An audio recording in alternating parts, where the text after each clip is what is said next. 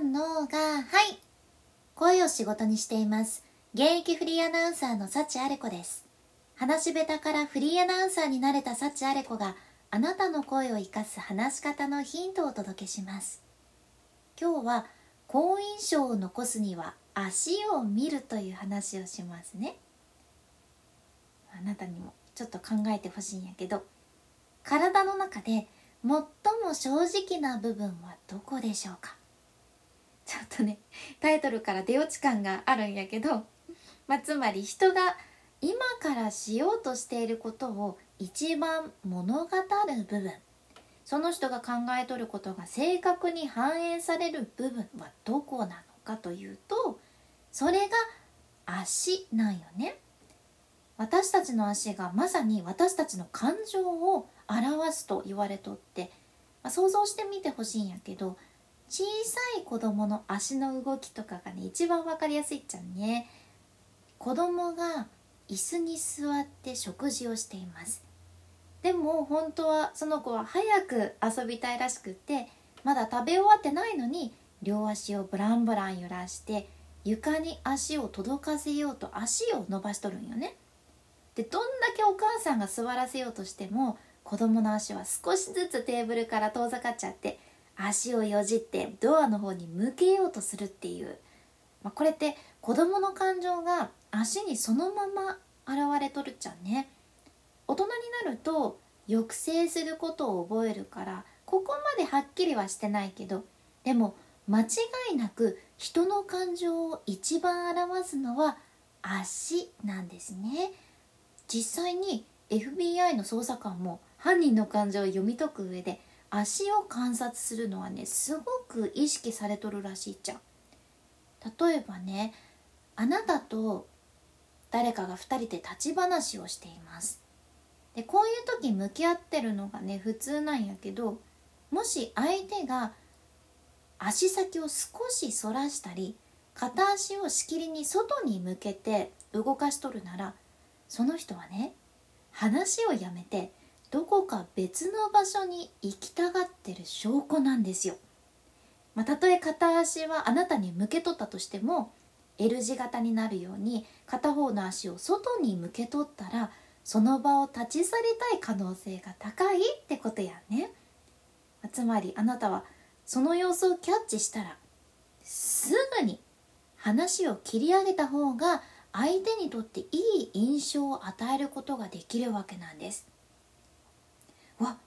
なんでこの人分かったんやろ？私が立ち去りたいの？っていう感じ？この方察してくれるんだなーって相手はねそう思うじゃんね。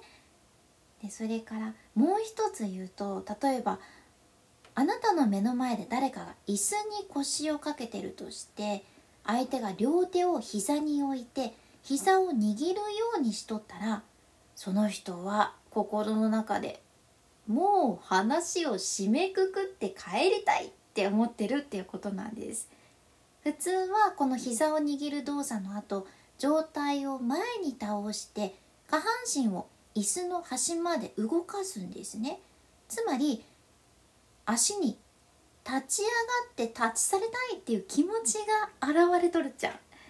これも FBI 捜査官が犯人と話す時に観察するポイントらしいんですよ。